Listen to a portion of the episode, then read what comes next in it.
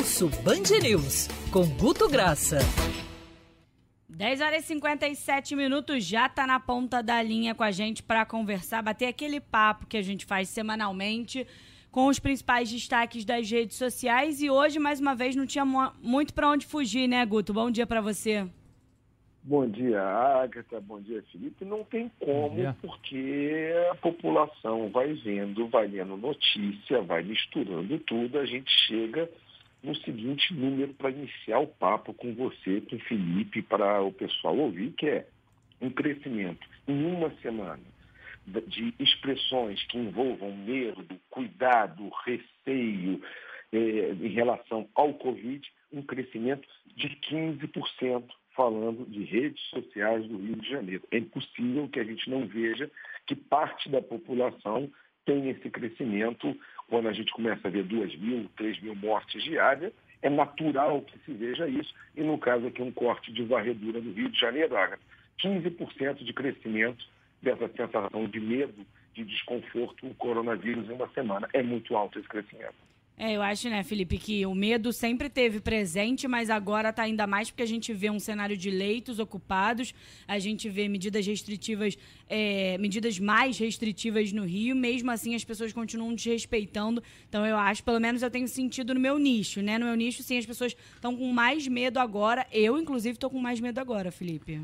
É, o número passou de mais 300, de 3 mil mortos por Covid-19 por dia no Brasil. É natural que o receio aumente. Aquelas pessoas que estavam tendo um comportamento negacionista é, por influência do presidente da República, Jair Bolsonaro, ou por elas próprias não verem é, diretamente as consequências nefastas desse vírus no seu meio social imediato, agora elas estão sentindo isso, porque não são apenas números, cada vez mais as pessoas ficam sabendo de pessoas próximas que são internadas, que estão entubadas ou que morreram, e isso inevitavelmente tem um reflexo nas redes sociais e ainda se soma, né, Guto, com a desorientação pela não só pela má comunicação, mas a má comunicação também é consequência da falta de uma articulação nacional, de um conjunto aí do governo federal, do governo estadual, do governo municipal, dois governos, né, principalmente aí nos casos é, dos estados e dos municípios, é, que vão se debatendo, batendo cabeça, sem apresentar exatamente uma solução unificada com as devidas coordenações e orientações para a população. Então, o receio só vai aumentando, porque há um cenário de descontrole e as pessoas não veem as autoridades públicas capazes de neutralizar isso. Exatamente, Felipe. Você junta essa coisa, assim, essa, essa mudança do número frio tomar rosto. Depois o número frio toma Exato. rosto, não é mais de um conhecido, mas é de um parente. É natural que isso quando encontra uma percepção que, vamos lá, falando de Rio de Janeiro, Felipe, a gente já está falando de medidas restritivas há mais de 15 dias. Você vai para a rede eh, social e encontra que 60% da população, 60% de quem está falando sobre medida restritiva não sabe como vai ser. Expressa isso de alguma forma. Eu, eu acredito que é esse bate-cabeça de prefeitura, de governo do Estado, não tem como funcionar, até mesmo para que se possa ter adesão por um lockdown, ou por uma medida restritiva, ou por medida mais branda, porque não existe compreensão do que vai ser acontecido, Felipe. É impressionante que a gente está na véspera da segunda-feira e 60% do volume do que a gente esteja falando de, de, de, de medida restritiva no Rio de Janeiro não se saiba como vai ser eu acho assustador esse número de rede social.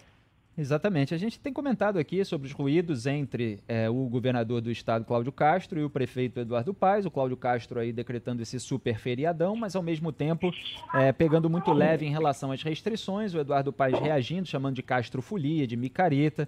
Quer dizer, você cria um feriado, mas é, não impõe certas restrições e aí as pessoas podem é, recorrer às atividades de lazer, aos bares, aos restaurantes, onde eventualmente vão se aglomerar e não se vai ter o resultado daquilo que seria um período de maior contenção.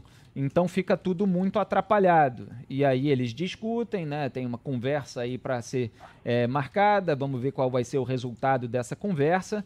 Mas a população fica completamente perdida, porque o governador determina algumas regras, o prefeito determina outras, as pessoas não sabem direito quando elas é, começam a valer, quando elas terminam de valer e quais são elas efetivamente. A gente tenta aqui, com todo o esforço da equipe de reportagem da Band News FM, esclarecer os pontos sensíveis. Alguns não são esclarecidos, mesmo nessas entrevistas coletivas. A questão da academia, por exemplo, de ginástica, musculação, é, ficou no ar aí, a prefeitura ficou de dar maiores detalhes. É, então, shopping, por exemplo, o Marcos Lacerda estava no ar aqui quando a coletiva de imprensa com o prefeito Eduardo Paz estava acontecendo. Ficaram várias dúvidas também a respeito do funcionamento dos shoppings e, e isso aumenta, evidentemente, a preocupação e o receio por parte da população. É, Felipe, para pensar, você, a Agatha, os ouvintes, o que, que a gente pode dizer que é, é algo que a gente vem estudando mundialmente, alguns casos de cidade a cidade, a evolução disso, no que tange a minha parte de ciência de dados. O que, que ficou muito claro até hoje? Onde deu certo, qualquer lugar que tenha dado certo, passa por coordenação e logística. Onde não houve coordenação e logística, não adianta ter vacina. Isso é, parece básico, mas parece que a gente não conseguiu ainda entender o que já foi posto como modelagem de caso de sucesso. Segundo, Felipe, para a gente pensar com o ouvinte aqui junto, vacina e tratamento precoce foi um assunto que entrou na bolha de forma política. Deu certo para a população? Não deu. Politizar medida restritiva, se é lado A ou lado B, também não vai dar certo. É inevitável. Isso aqui não é bancando pitoniza de futuro, não, é, é fato. Demanda logística e interação. Sentem e conversem. Sejam adultos. É uma forma de população no que me cabe e o que eu vi de número. Só funcionou onde teve logística e coordenação. Bate-cabeça é perder para o vírus. Esse vírus se vem com vacina e com logística. Eu não vejo de outra forma, Felipe. É, é claro que no clima de desabafo aqui com vocês e com o ouvinte para a gente pensar junto. É, pois é, e o Bolsonaro acabou de falar que não temos ainda o remédio, depois de passar meses e meses brandindo uma embalagem de hidroxicloroquina, defendendo um medicamento comprovadamente ineficaz por uma série de estudos internacionais, agora ele fala não temos ainda o remédio, não mencionou outro tratamento, só falou no início ali de tratamento precoce e vacinação em massa, foi ontem para a TV e mentiu deliberadamente na TV. A notícia é essa, e eu fico feliz até que é, vários jornais deram a notícia correta porque é um, um, déficit, às vezes, no jornalismo, que é o jornalismo declaratório. Então, o presidente fala uma coisa, depois fala outra diferente, e se dá ali a manchete com todas as declarações sem é, analisar qual é o fato que está por trás. A realidade existe, nós estamos aqui nela. E, e, muitas vezes o jornalismo deixa passar só por manchetar declarações de políticos, de autoridades públicas de uma maneira geral. Mas ontem, infelizmente, o presidente foi mentir deliberadamente, cinicamente na televisão, posando ali de quem sempre defendeu a vacinação. É uma mentira deliberada, tem uma série de vídeos dele, presidente da República, Jair Bolsonaro, desdenhando das vacinas, dizendo que não compraria, mesmo após é, o aval da Anvisa. Eu recomendo, já recomendei aqui o, a página de Twitter desmentindo Bolsonaro. Acessem, vocês vão ver lá, inclusive publicaram hoje um vídeo, vários é, estão fazendo isso no Twitter, com a compilação das declarações do presidente, e elas mostram que ele, ontem na TV, estava deliberadamente mentindo. Teve um momento que ele até chegou a dizer que toda e qualquer vacina está é, descartada. É, e foi naquele mesmo dia, inclusive, que ele deu uma entrevista, foi questionado se a Coronavac não seria comprada mesmo após a aval da Anvisa, e ele disse que a da China nós não compraremos, é uma decisão é, minha, acredito que não tem é, segurança suficiente, etc. Então, esse presidente que desdenhou da Coronavac, que é responsável pelo maior número de doses aplicadas no Brasil nesse momento, tenta capitalizar em cima da vacinação que ele sabotou.